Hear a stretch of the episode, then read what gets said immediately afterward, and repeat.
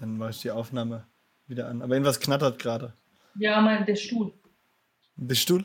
Der Stuhl knattert Sorry. und das können wir echt nicht machen. Du kannst dich hier hinsetzen. Das ist Peter, der Chef, das geht so nicht. Du sitzt dich jetzt auf den Boden. So, ich. Dann Äh, knattern meine Knochen. so, jetzt aber. Ja, sehr schön.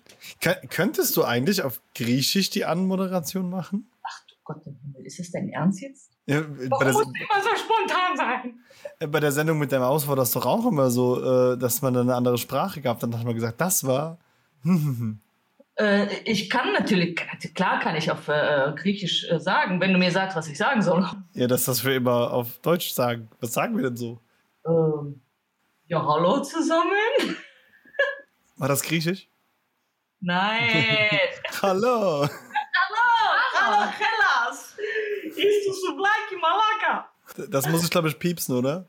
Ja, so. und Ja, ist halt, ja, das ist bei uns gang und gäbe da. Das ist wie, wie Land auf Türkisch. Lan, lan, lan. Land, Land, Land. Auf Russisch geht's auch, Rita? Nee. Absolut nicht.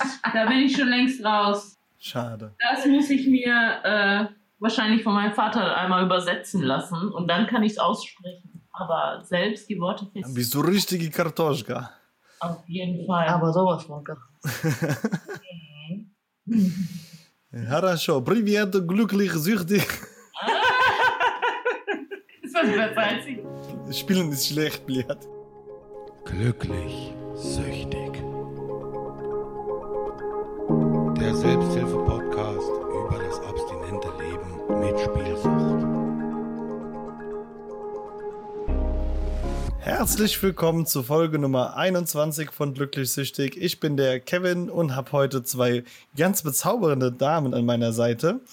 Ich sage erstmal Hallo Despina Hallo, Kevin. und Hallo Rita. Hi, Kevin. Ich hoffe, man kann euch audiotechnisch unterscheiden. ihr, sitzt ja, ihr sitzt ja am selben Mikrofon, aber ich denke, das kriegen wir auf jeden Fall hin. Bevor wir in unser Gespräch einsteigen und erstmal erfahren, warum die Rita überhaupt hier dabei sitzt, äh, wie immer der kurze Hinweis auf unsere glücklich-süchtig äh, Online-Selbsthilfegruppe. Diese erreicht ihr über den Discord-Server. Wie das Ganze funktioniert, findet ihr auf glücklichsüchtig.de slash online-Selbsthilfegruppe. Und ansonsten, wie immer, ist der Podcast werbe- und sponsorenfrei. Wir lassen uns aber gerne ein, zwei Euro spenden von eurer Seite, wenn ihr das möchtet. Diese Woche hat das der liebe Werner getan. Gerade noch kurz vor knapp, ich glaube heute, nee, gestern habe ich gerade gesehen, kam die Benachrichtigung mit äh, 20 Euro. Vielen, vielen Dank dafür, lieber Werner. Schon oft erwähnt und auch bald hoffentlich zu Gast hier. Äh, heute habe ich aber erstmal zwei andere Damen zu Gast. Die eine kennt ihr, die andere nicht. Hallo Rita, erzähl mal, wie geht's dir? Mir geht's gut, danke. Danke für die Einladung. Ja, ich Ah. danke, dass du gekommen bist. Klar. Ähm, ja, ich bin Rita, ich bin 36 Jahre alt und äh, wurde von euch eingeladen, weil ähm, ich Angehörige bin. Und zwar bin ich die Frau von der Despina. Das ist meine wundervolle, wundervolle, bezaubernde Frau. genau. Ihr könnt es nicht sehen, aber ich kann es bestätigen. Ich habe es auch schon kennengelernt. Und eine, eine wirklich bezaubernde Frau hast du da. Dankeschön. Ja, ähm, Rita Despina. Wie Wie- geht's dir, Kevin? Ah, mir? Ach, ach, ach Leute, mir geht's doch immer gut. Mir geht's äh, wirklich sehr, sehr gut. Äh, abgesehen davon, dass ich gerade im Dachgeschoss sitze bei gefühlten 40 Grad und ich hoffe, man hört den Ventilator nicht, der hinter mir am Rattern ist, aber anders werde ich das nicht überleben. Ähm, ansonsten geht's mir wunderbar. Ich habe äh, ja demnächst einen kleinen Fernsehauftritt. Dazu werde ich aber mehr sagen, wenn es dann gespruchreif ist und wenn das Ganze auch ausgestrahlt wird. Ähm, gucke momentan dann doch relativ viel Fußball. Ist bei der Europameisterschaft einfach so, sage ich ganz ehrlich, und macht mir auch Spaß und tut mir auch momentan nicht schlecht, und ganz im Gegenteil. Ähm, abgesehen davon, was gibt es Neues? Meine Podcast-Folge mit der lieben Katja ist am Sonntag online gegangen. Äh, Werde ich hier auch noch mal jetzt mal ganz privaterweise einfach frech verlinken. Äh, wen das Ganze interessiert, es war ein ganz tolles Gespräch. Äh, es ist ein ganz toller Podcast von ihrer Seite. Sag ruhig wir zu uns. Absolut empfehlenswert. Und das äh, war so eigentlich alles Nennenswertes, was diese Woche, glaube ich, bei mir passiert ist. Ja, das hört sich ja schon alles sehr gut an. Das glaube ich auch. Aber wie geht's denn euch? Auch uns geht's ganz gut. Äh, Wir genießen wirklich das Wetter so viel wir können. Wir arbeiten natürlich auch sehr viel und sind aber trotzdem. Äh, wir waren essen mit Freunden draußen, Mit, Ja, echt, mit echten Menschen? mit echten Menschen. ja, und wir haben, rein. ja, wir haben echtes Essen zusammen und, und wir haben Wein getrunken und wir, es war wirklich toll. Das ist ja. Ich war heute Mittag witzigerweise auch essen. Wirklich das erste Mal seit über einem Jahr. Und man weiß ja gar nicht mehr, wie das funktioniert, ne? Also man denkt so, okay, man sitzt jetzt hier, oh, da kommt jemand und bedient ein und man muss ja gar nichts machen. Und ne, man, man hat, also diese ganzen Abläufe war echt surreal, aber äh, man hat sich doch wieder ganz schnell dran gewöhnt. Das war echt äh, angenehm. Ich habe mich dabei, dass ich immer extra freundlich werde. Ja, Weil ich mich so freue, dass ich bedient werde. so unendlich dankbar. ja. Schmeißen Sie mich bitte nicht raus. Ich möchte hier essen. Ja, das ist wirklich, es war wirklich sehr, sehr schön. Wir waren, ähm, wann war das? Ich weiß, am Samstag oder? Ich, ich habe keine Ahnung. Äh, in Köln und wir haben es wirklich richtig genossen. Es war, wir haben anschließend noch ein Eis geholt und es war wirklich, wirklich ganz toll. Ja, und sonst ist es halt, ne, das Wetter ist super. Wir haben wieder, die Fitnessstudios sind wieder, äh, haben wieder aufgemacht. Äh, unser Kurs äh, ist wieder losgegangen. Wir gehen zusammen äh, jumpen. Äh, und äh, wir hatten gestern den ersten Kurs. Wir sind, also ich bin fast gestorben. Äh, Muskelkater habe ich auch ein bisschen. genau. Und na, eine NATO-Erfahrung, andere ein bisschen Muskelkater, ist ja fast dasselbe. genau, genau. Also uns geht's wirklich sehr gut. Ja. Das freut mich. Ja, Rita, also wir haben dich ja aus äh, zweierlei Gründen eingeladen, beziehungsweise wir schlagen hier mehrere äh, Fliegen mit einer Klappe. Zum einen ist es ja so, du bist ja quasi logischerweise eine Angehörige einer Spielsüchtigen, hast aber auch selbst ein Stück weit eine Historie, was Sucht angeht. Möchtest du uns da ein bisschen was zu erzählen? Ähm, ja, gerne. Ähm, es äh, kostet mich ein bisschen Überwindung, muss ich ehrlich sagen. Also bisher habe ich nur mit ganz engen Freunden darüber geredet und mit meiner Frau natürlich und äh, meinem Therapeuten. Aber ich erzähle es euch gern. Wir sind ja ja auch ein ganz kleiner Kreis und alle ga ganz nette Menschen. Ne? Wir sind nur unter uns. Aber wie immer gilt natürlich, äh, wenn du was nicht beantworten möchtest oder etwas äh, nicht dabei sein soll, dann sag mir das natürlich. Das wird äh, auf jeden Fall komplett respektiert, das ist klar. Alles klar, okay. Ähm, ja, also ich habe mich natürlich ein bisschen in meinem Kopf auf die Folge vorbereitet und ähm, habe mir so gedacht, was erzähle ich denn jetzt überhaupt? Und ähm, bin zu dem Entschluss gekommen, einfach zu sagen, ich glaube, ich habe einen Suchtcharakter, wenn man das so nennen darf. Also gewisse Süchte kleben einfach an mir, äh, seit ich in die Pubertät gekommen bin. Also ich kenne es, glaube ich, gar nicht ohne. Und ähm, ja, also es gibt ein buntes Potpourri an verschiedenen Suchtkrankheiten, die ich durchlebt habe oder immer noch durchlebe. Ähm, die haben sich teilweise ein bisschen abgewechselt oder sind manchmal auch parallel gelaufen. Und ähm, ja, ich erzähle einfach jetzt mal von Anfang an. Ne? Gerne, schieß los. Ähm, also ich habe als Teenager angefangen, mich zu ritzen.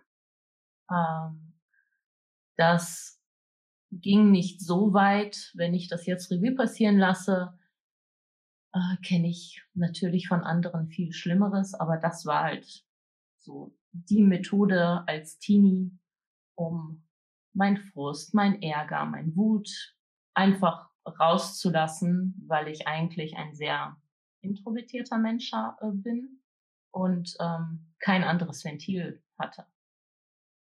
Und ähm, ja, das ging dann ein paar Jahre. Ähm, danach kam eine Zeit, wo es mir eigentlich gut ging. Ich war recht stabil. Ich hatte gute Freunde. Ich hatte nicht allzu schlechte Noten. äh, ja, es war alles super. Und ähm, mit 16 ist meine Mutter gestorben.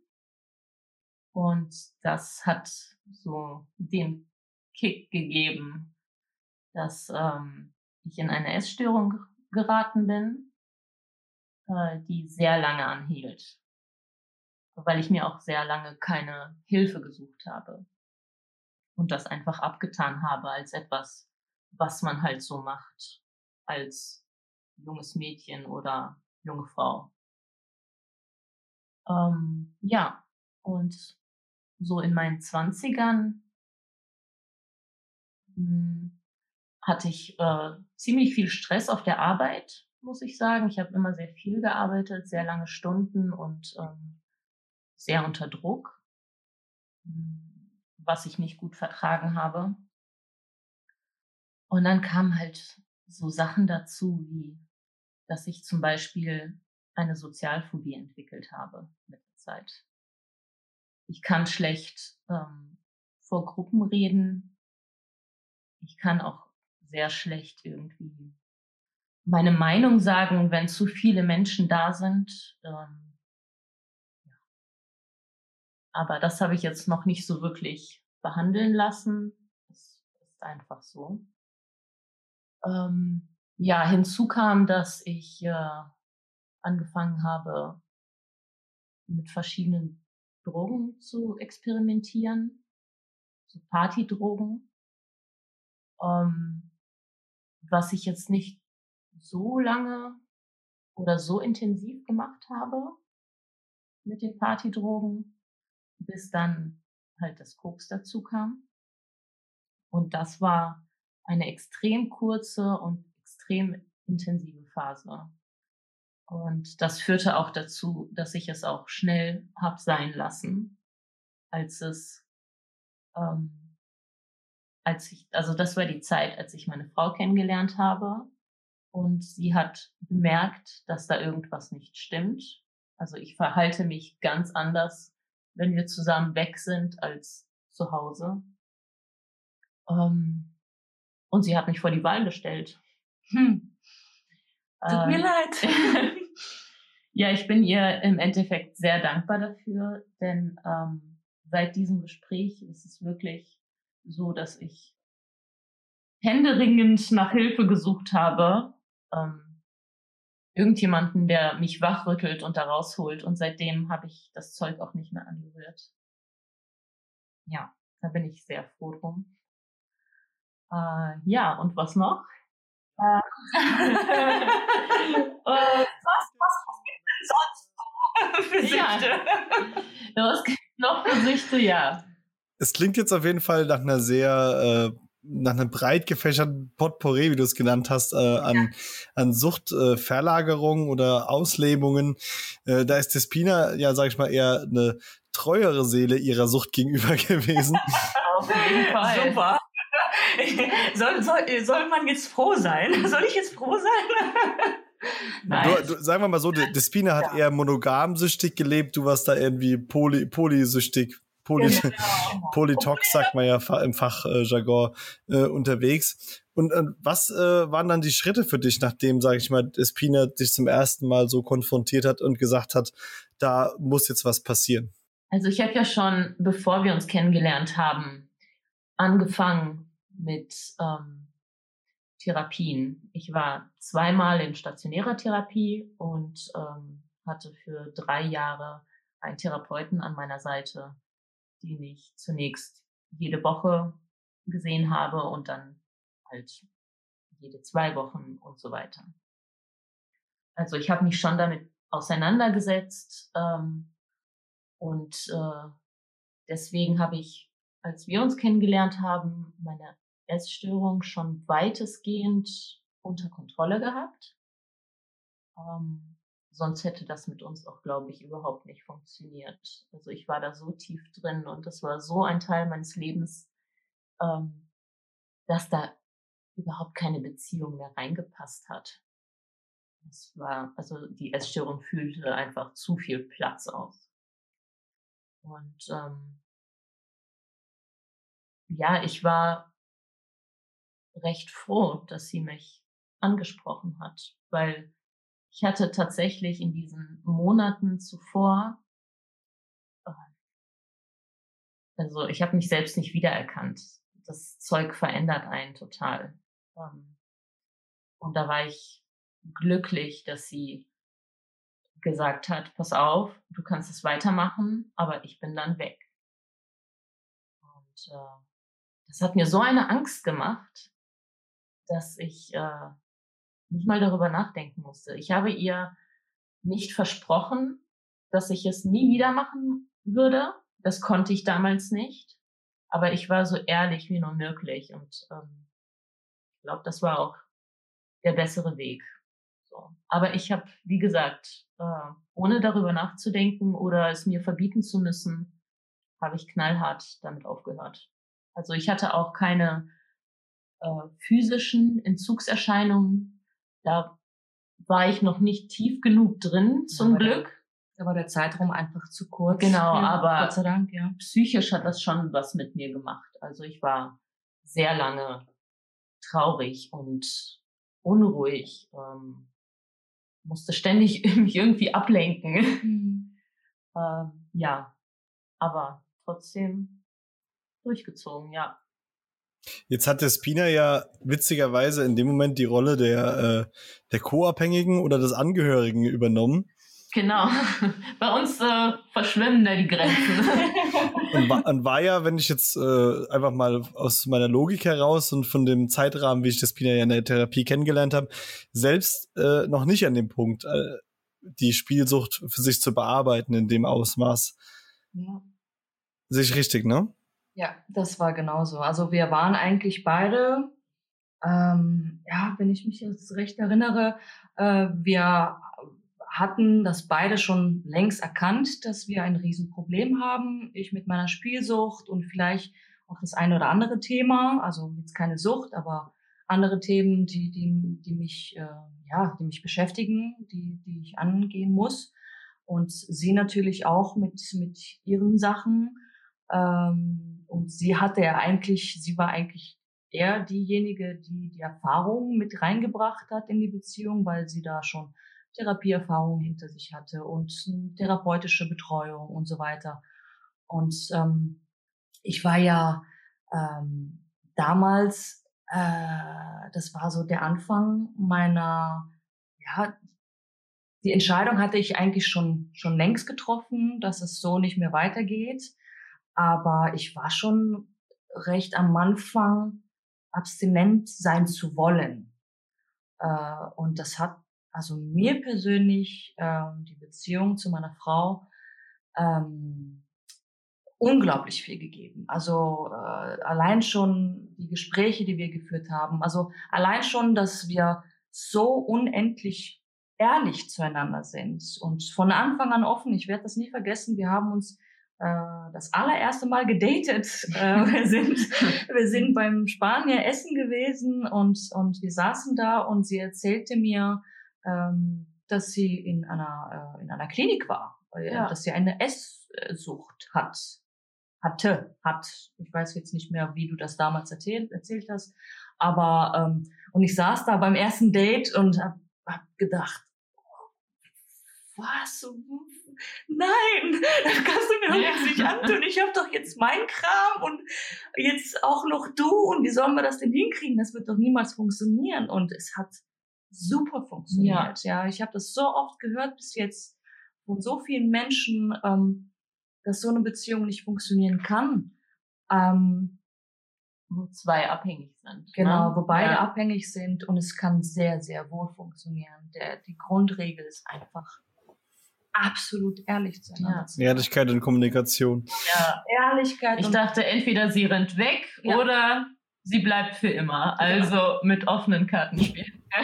ja, Das, das wäre auch witzigerweise meine nächste Frage gewesen, ob ihr für euch sagt, äh, dass eine Suchtbeziehung mit zwei Süchtigen in dem Fall äh, gut tut. Aber das habt ihr jetzt ja schon wunderbar äh, ausgearbeitet. Und das kann ich mir auch. Ne? Also wenn es die dieselbe Sucht ist, also dieselbe Substanz oder ne? wenn ich jetzt zum Beispiel auch ein Problem mit der Spielsucht hätte, ich glaube, das ist schwieriger. Also meiner Meinung nach. Ich glaube, das so, ich glaube, das ist. Äh, Und wenn man in derselben Phase ist, ist das nochmal umso schwieriger. Solange, naja, solange es die Abstinenzphase ist, ist es vielleicht nicht die schlechteste Situation, Das- aber ich weiß, worauf du hinaus möchtest. Ja. Jetzt, jetzt möchte ich mal kurz äh, fragen. Du hattest gesagt, äh, als du äh, Rita vor die Wahl gestellt hattest, äh, warst du schon so ein Stück weit in der, mental zumindest in der Vorbereitung zu deiner eigenen Abstinenz. Mhm. Ähm, hast du intuitiv korrekt als äh, Angehöriger gehandelt, zu sagen, hier ist die Grenze, das muss jetzt äh, passieren? Äh, Oder war das, äh, um einfach mal ganz ehrlich zu fragen, äh, weil ich dann mich ein bisschen selbst gerade in so einer Situation von damals sehe, auch ein Stück weit die eigene Flucht vor den eigenen Problemen in dem Moment, dass man sagt, man, man beschäftigt sich mit der Sucht des anderen.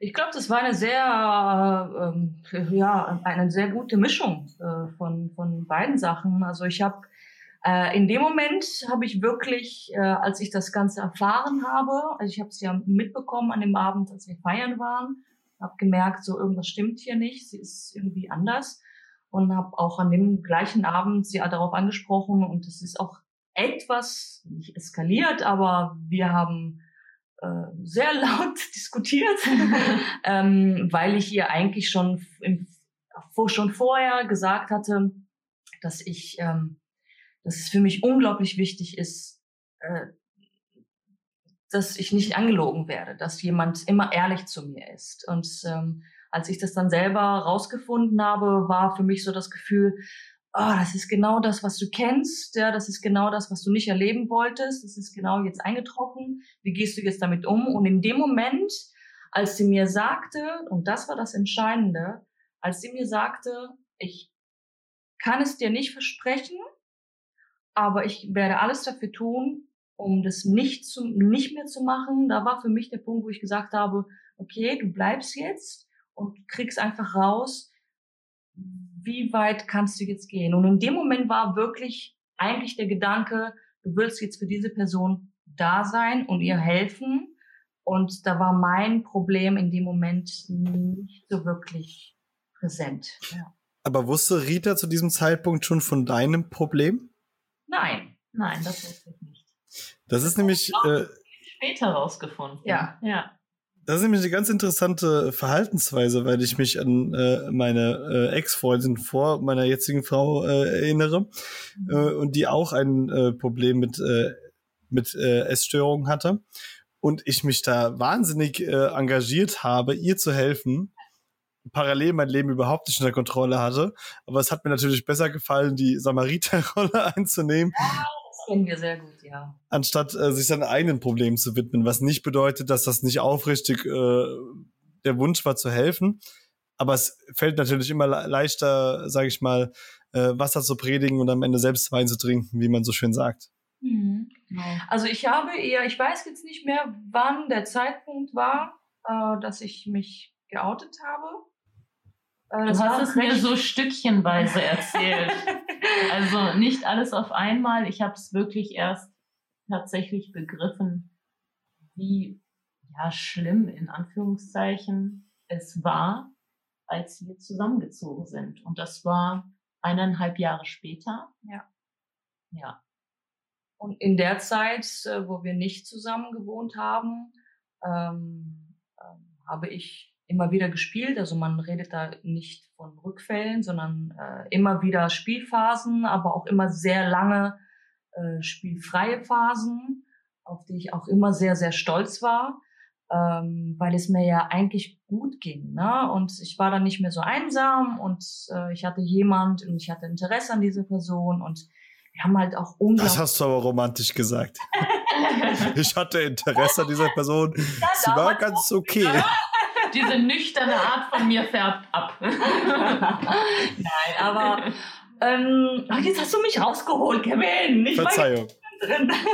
Du, du hattest auf jeden Fall so ein, so ein heimisches Gefühl, was dir auch geholfen hat. Ja, genau. Und das ist ja auch so, äh, auch so ein Problem, was ich äh, habe, dass ich, äh, äh, obwohl ich tolle Menschen in meinem Leben habe, äh, trotzdem das Gefühl so, ähm, ja, von einem Zuhause immer schon gefehlt hat. Und ähm, natürlich kann man jetzt nicht von da, also damals war ja jetzt noch nicht, wir waren gerade mal ein halbes Jahr oder ein Jahr zusammen. Da habe ich jetzt nicht so gedacht wie heute. Aber ähm, ja, es ist, ich, ich hatte immer wieder Phasen, wo ich das Spielen sehr leicht las, lassen konnte, weil ich mich sehr ja mit dieser Beziehung beschäftigt habe und das hat mir einfach gut getan und ähm, als die als die ähm, äh, dann irgendwann die Rückfälle wieder kamen beziehungsweise immer wieder dazwischendurch das Spielen ähm, das hat mich immer wieder dazu gebracht zu denken so ähm, das passt einfach, das will ich einfach nicht. Es passt nicht mehr in meinem Leben. So etwas, was ich vorher nicht wirklich gedacht habe, weil ich immer alleine war, ich habe immer mein Ding gemacht, ich hatte niemanden, für wen ich das so, so jetzt machen soll. Nicht, das hört sich jetzt immer so doof an. Also ich mache das ja jetzt auch für mich, aber ich weiß es nicht. Das war für mich ein Punkt, wo ich für mich gesagt habe, so, es lohnt sich für Sie und für mich und für unser Leben, das einfach in den Griff zu kriegen. Es war einfach lebenswert auf einmal. Ja, absolut, ja. Das kann, kann ich nachvollziehen. Ich habe damals auch oft das Gefühl gehabt, ja gut, solange du dir selbst schadest, äh, ja, was bist du schon wert? Äh, so, so traurig das klingt, aber man, man akzeptiert dann so ein bisschen seine, äh, seine Suchtauslebung, weil man es ja dann doch äh, zu gerne macht und der Schaden für einen selbst einfach in dem Moment vertretbar war. So frustrierend sich das anhört, aber ich denke mal, das war so eine ähnliche Denkweise, die da hinten dran stand. Ja, bei mir genauso.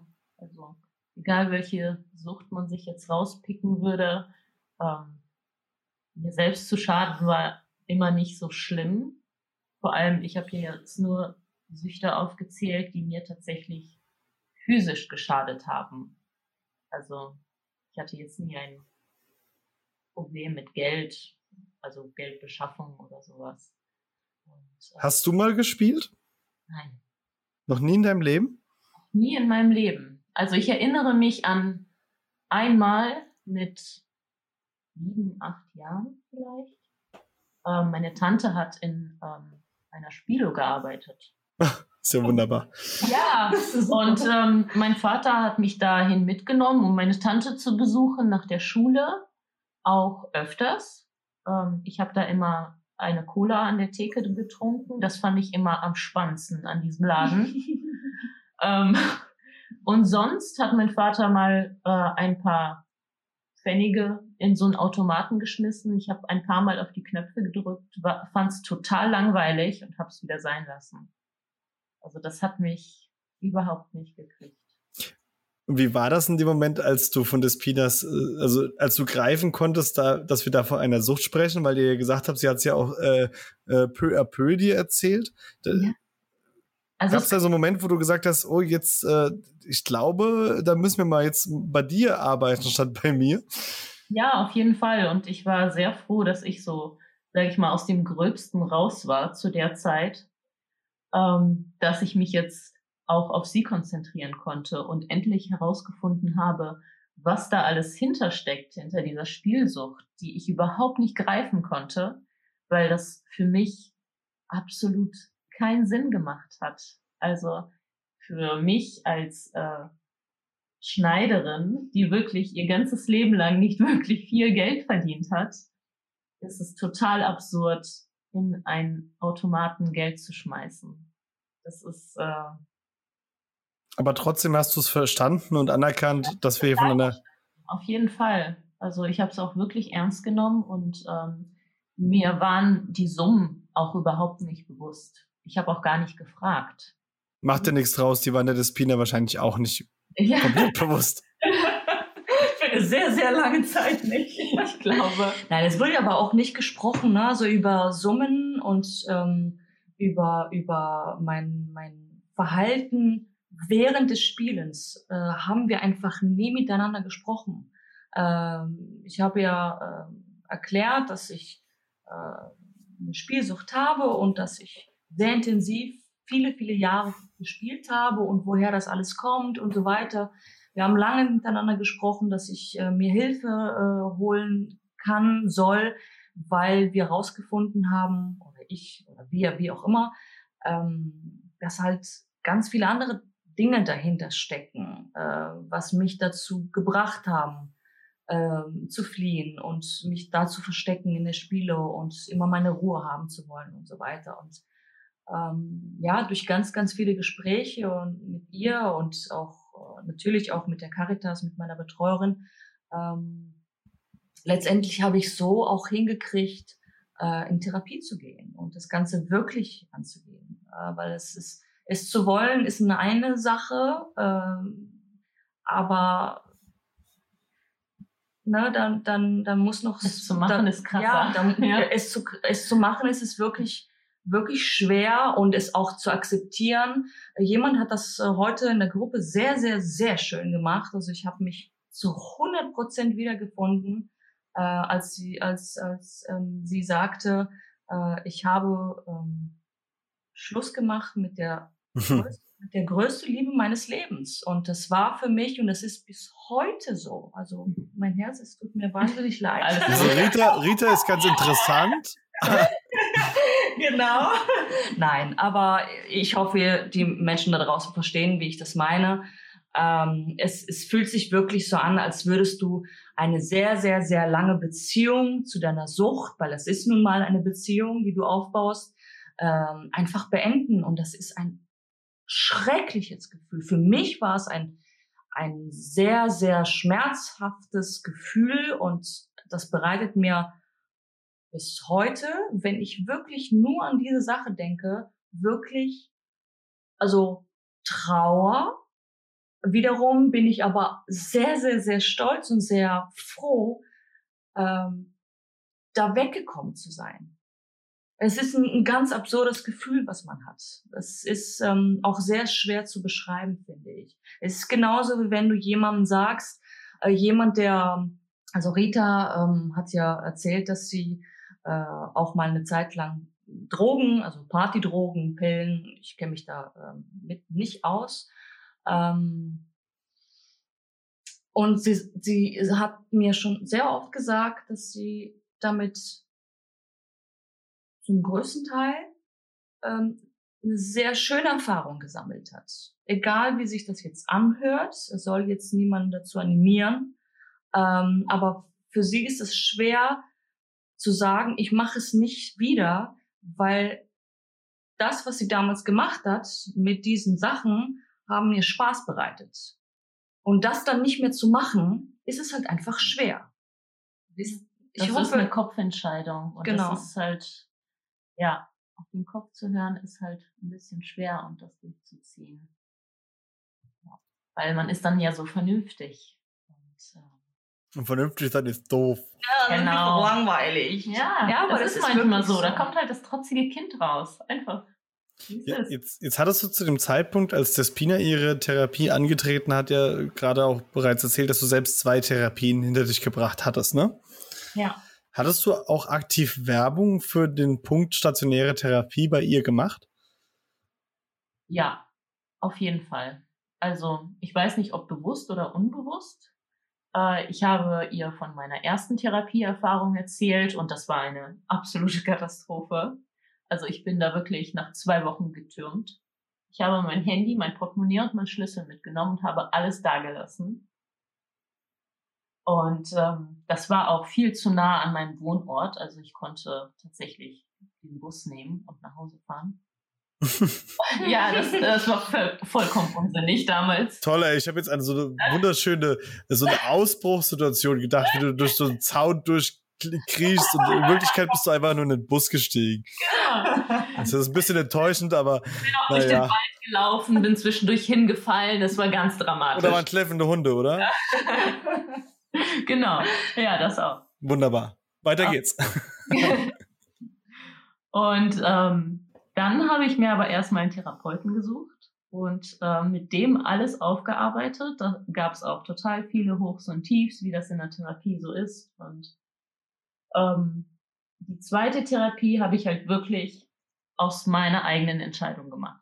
Ich wollte es mir beweisen, dass dieser Part von mir, von meinem Leben zu Ende ist und dass ich das ähm, ohne die, die Essstörung und ähm, die Depressionen, die mit einhergehen, ähm, mein Leben auf die Kette kriege. Und das hat super funktioniert. Also wirklich, ähm, ich war irgendwo, also da konnte man nicht mehr mit dem Bus hinfahren. irgendwo, äh, irgendwo in Norddeutschland auf jeden Fall. Ich kann mich nicht erinnern, das ist jetzt auch schon sieben Jahre her.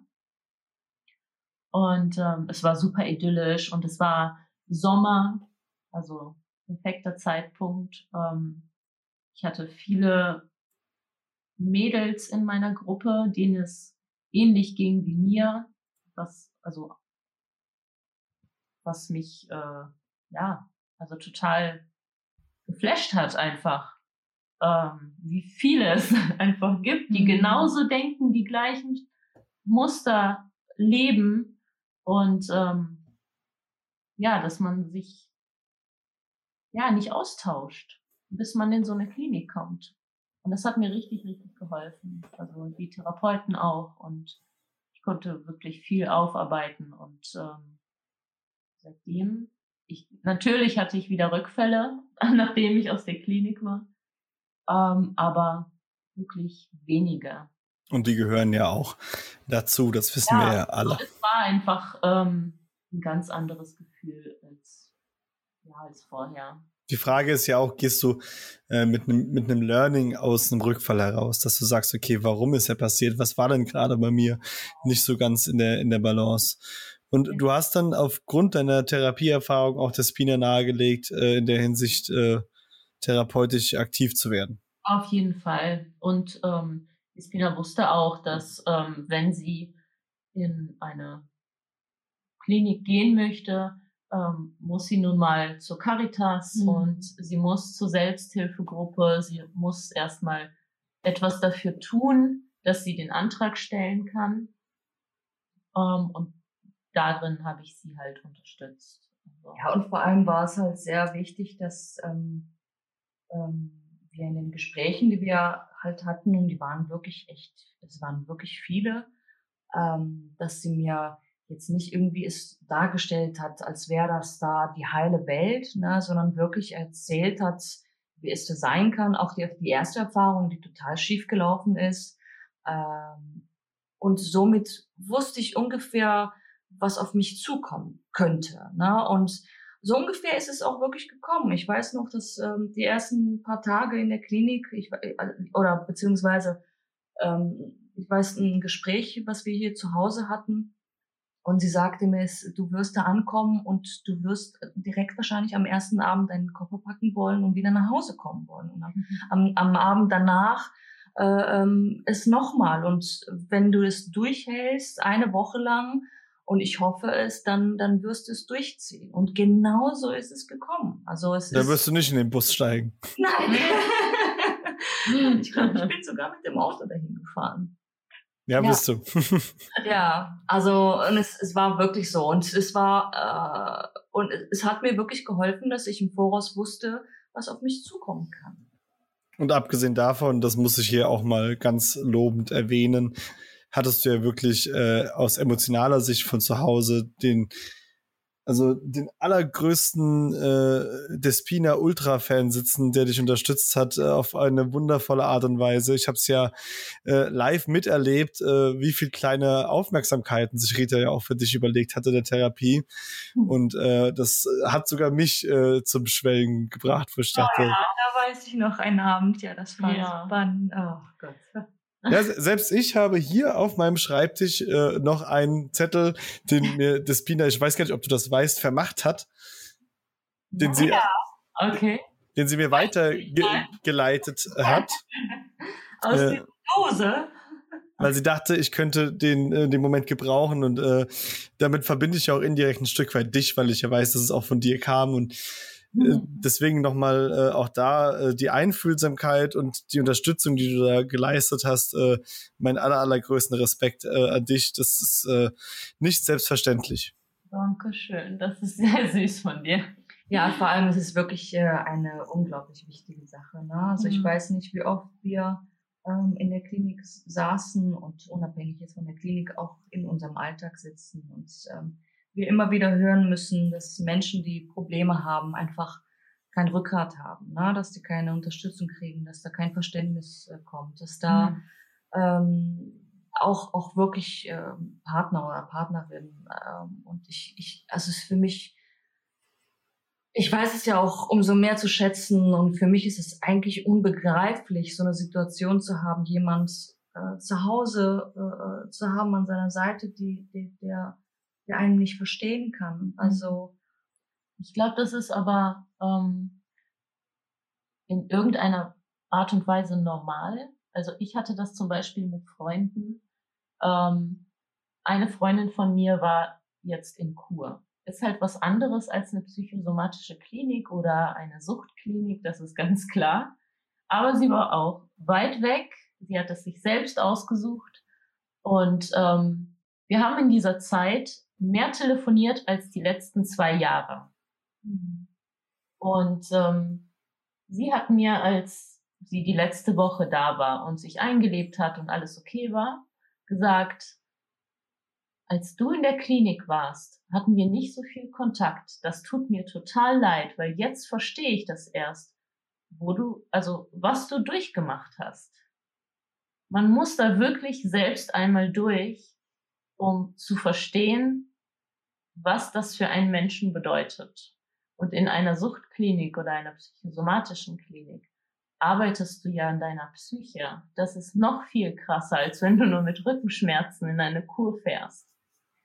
Und ähm, ja, und dann habe ich mich mal selbst reflektiert und ich habe das Gleiche mit einer anderen Freundin gemacht. Und ähm, da habe ich nämlich den Kontakt nicht gesucht, als sie in der Klinik war. Da hatte ich aber auch noch eigene Probleme. Und ich will das jetzt nicht entschuldigen. Ähm, aber es ist einfach so. Man kann es nicht äh, voraussetzen, dass die liebsten Menschen im, im eigenen Leben dich da unterstützen, weil sie einfach nicht den Bezug haben. Also ich habe da vollstes Verständnis für. Ich habe es auf beiden Seiten erlebt. Das ist auf jeden Fall sehr reflektiert. Und ich denke auch für Angehörige äh, oder SpielerInnen, die jetzt hier sind, auch äh, durchaus informativ, ähm, da einfach mal die Perspektiven zu sehen und auch mit Bedacht so eine stationäre Therapie anzutreten oder auch zu unterstützen, je nachdem. Auf jeden Fall, das ist sehr unterstützenswert. Sehr, sehr wichtiger Punkt. So, jetzt sagen wir, wir haben das Jahr 2021, wir haben eine Pandemie so gut wie hinter uns, hoffe ich. Ähm, ja. Ihr zwei seid nach wie vor verheiratet und äh, habt nach wie vor ein Stück weit eure Dämonen an der einen oder anderen Stelle. Wie, wie läuft denn so ein Alltag als Suchtpärchen, sage ich mal. Suchtpärchen. also eigentlich, äh, wir haben ein relativ strukturiertes Leben. Ne? Ähm, also in der Pandemie ist ja sowieso alles anders. Ne? Also ja. wir waren noch nie solche Stubenhocker wie jetzt die letzten. Ja, Monate. aber es war auch sehr hart. Also für mich war es unglaublich hart. Ich habe äh, die meisten Rückfälle gehabt äh, in, der, in dem Lockdown. Ähm, ja, ähm, weil man einfach, also ich will das jetzt wieder auch nicht entschuldigen, ne? also es ist einfach, du sitzt zu Hause, du, du gehst arbeiten, im Endeffekt funktioniert dein System nur noch, du stehst auf, gehst zur Arbeit, kommst nach Hause, kannst relativ wenig machen, also alles hat zu, du kannst nichts unternehmen und wenn dein, wenn dein Dämon auf der Schulter sitzt, ähm, dann ist es unfassbar schwer, da zu widerstehen. Wenn das Ganze halt so für mich jetzt relativ ja, frisch kann ich jetzt gar nicht mehr sagen, aber ja doch schon, schon. Also wenn es immer noch so präsent ist und ähm, ich merk's halt auch, ne? Also ich, ähm, wenn sie dann unruhig wird oder sie Kleinigkeiten aufregen, einfach aus dem Nichts, dann ähm, versuche ich sie da schon abends auf den Teppich zu holen und äh, zu sagen, willst du das machen? Nee, hast du da Lust drauf? das klingt wie mit, also so, äh, das habe ich mit meiner Tochter manchmal. ja, das ist ja wirklich so, ist ne? Ja also es ist ja, wenn du, wenn du in dem Moment äh, äh, einen Süchtigen äh, nicht erlaubst, äh, die Sucht auszuleben, ja, also dann musst du Alternativen vorschlagen. Dann muss man halt Alternativen ja. vorschlagen und das machen wir halt wirklich gut. Ne? Also wir stützen, wir unterstützen uns da einfach super gegenseitig. Ne? Also natürlich hast du auch Phasen, die nicht gut laufen. Ja, natürlich hast du auch Phasen, äh, ähm, wo, wo das alles, Entschuldigung, Kacke ist und du die Schnauze voll hast äh, von der Arbeit und äh, du kannst nichts unternehmen und dann hast du halt einen, einen schlechten Abend. Ähm, und dann redest du darüber und das machen wir eigentlich immer. Immer. Ja, oder wir, wir gucken uns dann und sagen, komm, lass, lass mal eine Runde, wir gehen ein, ein, eine lange Strecke spazieren oder wir gehen in den Garten und, oder wenn es, wenn es regnet, ich weiß es nicht, wir gucken uns eine Serie an. Ähm, so ganz normale Sachen. so banale finde, Sachen. Halt, also Struktur ist für mich halt wichtig. Das, was man tatsächlich auch in der Klinik lernt. Ja. Es tut dem Menschen, der ein Suchtproblem hat oder die ein Suchtproblem hat, Struktur tut einfach gut. Auch wenn es total langweilig klingt. Aber und auch manchmal dem eigenen Charakter ein Stück weit widerstrebt, ne? Weil man, ja. also gerade als Spieler, sage ich mal, äh, wir lieben ein Stück weit die Anarchie und das Wilde. Genau. Das merke ich bei meiner Frau auf jeden Fall. da sind wir recht unterschiedlich. Ich mag Struktur, sie ist halt mehr oder weniger dagegen. So, jetzt gehen wir erstmal essen, danach schmeiße ich mir ein Pilzchen ein und dann. ja, das äh, gibt es nicht mehr. Das, äh, Aber glaubst du, dass das tatsächlich auch solche grundlegenden Charaktereigenschaften, das, das frage ich sehr häufig Leute, weil mich das selbst auch so ein bisschen interessiert, äh, auch dazu beitragen, in welcher Form du eine Sucht oder sage ich mal so eine äh, eigene äh, Non-Balance auslebst? Auf jeden Fall dass du jetzt sagst, als strukturierter Mensch äh, und vielleicht auch ein bisschen sicherheitsbedachter als Despina kommt das Thema Spielen für dich als Sucht nicht in Frage? Wahrscheinlich. Also deswegen, ich hatte ja, ich hätte ja die Chance gehabt, als kleines Kind schon Blut zu lecken. Habe ich aber. Ob man das Chance nennen ja. darf. ja, also meine Frau hat es ja auch als, als kleines Kind schon vor Augen gehabt und fand das ganz, ganz toll und faszinierend. Mhm. Und mich hat das überhaupt nicht interessiert. Und äh, ja, ich glaube, ja, der Charakter macht viel aus, wo du dich halt hingezogen fühlst. Und ähm, bei mir ist es leider so, dass sich meine ganzen negativen Gefühle quasi gegen meinen eigenen Körper richten. So. Und das, wenn man das schon im Kindesalter erfährt, dass äh, man irgendwie nicht ganz perfekt ist, nicht ganz ins Schema passt, einen zu runden Bauch hat äh, für die Sportart, die man gerade ausüben möchte. Ähm, wenn man das immer vor Augen gehalten bekommt als Kind, das beißt sich fest. Also zumindest bei jemandem, der sich selbst schon hinterfragt, vielleicht, so wie ich. Ich denke, Kinder, Kinder hinterfragen in erster Linie ja sowieso erstmal gar nichts, sondern nehmen das an, was sie an Einfluss bekommen. Und äh, was Eltern sagen, ist ja ein Stück weit einfach Gesetz, weil es sind die Eltern. Ja. Hm. Und bis es soweit ist, dass du äh, Dinge hinterfragst und sagst, naja, also meine Eltern sind ja auch keine Gottheiten, sondern also dass dieses Götterbild fällt, dann ist das schon in einem Alter, in dem, sage ich mal, die Glaubenssätze schon so fest verankert sind. Das kriegst du nicht mehr raus, das ist richtig. Ja. Ich habe heute Mittag, äh, saßen wir draußen im Garten und haben kurz darüber gesprochen und ähm, da war auch wieder das Thema und ich habe ja gesagt, ähm, es ist ja unglaublich, ne? wenn du heute, wenn du mir heute auf dem, auf dem Rücken äh, äh, klatscht, äh, weil ich wieder mal äh, mit einem Puckel durch die Gegend laufe, dann richte ich mich wieder auf und dann gehe ich wieder gerade und das ist, dann bin ich dir sogar dankbar für und es ist super, dass du das machst, aber wenn deine Mama ähm, dich als kleines Kind auf den Rücken äh, haut oder auf den Bauch haut, damit du gerade bleibst, ähm, da passieren ganz, ganz viele andere Dinge. Ja, dann, dann, dann wird was ganz anderes im Köpfchen gespeichert, ähm, wo, was du vielleicht auch dein ganzes Leben tragen wirst. Ne? Aber man ist halt, je nachdem, was für einen Charakter du hast, ist man halt empfänglicher für andere Dinge. Mhm. So du warst empfänglich für die bunten Lichter genau. und ich war halt eher empfänglich für bunte Pildchen. Ja, ja. Also einfach dieses, ähm, du bist zu ernst, du bist zu still. Ähm, ja, dann heitere ich mich halt auf. und dann bin ich nicht mehr ernst und still. So, das war halt diese Form von Sucht, die mich angesprochen hat. Habt ihr beide heute noch ein Stück weit äh, Angst vor der gemeinsamen Zukunft, dass es irgendwann äh, für den einen oder anderen äh, in eine falsche Richtung laufen könnte? Oder, oder fühlt ihr euch einfach durch diese Kommunikation und äh, die ständigen Austausch und Selbstreflexion so stabil, dass ihr sagt, das ist überhaupt kein Thema für uns? Also für mich persönlich, also ich habe überhaupt, überhaupt keine Angst. Äh, das Einzige, was ich empfinde, wenn ich über meine Zukunft denke, mit meiner Frau äh, und der Sucht oder unsere Süchte, also ich, das Einzige, was ich wirklich empfinde, ist pure Freude. Also ich, ich, äh, ich bin, äh, ich, ich freue mich einfach auf unser gemeinsames Leben und ich ist alles und alles, was dazugehört. Also ich fühle mich wirklich ähm, sehr sicher an ihrer Seite und ich ich habe das Gefühl, dass wir das sehr gut hinkriegen. Ja, auf jeden Fall.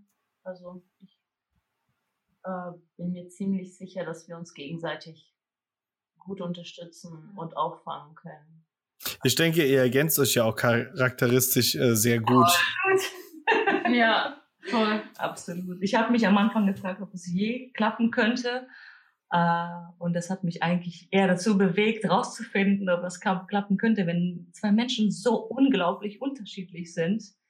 Äh, aber es funktioniert unglaublich gut. Ja, man sagt ja, Gegensätze ziehen sich an und genauso mit der Sucht können wir jetzt einfach mal sagen, Minus und Minus gibt Plus. Das klappt alles wunderbar.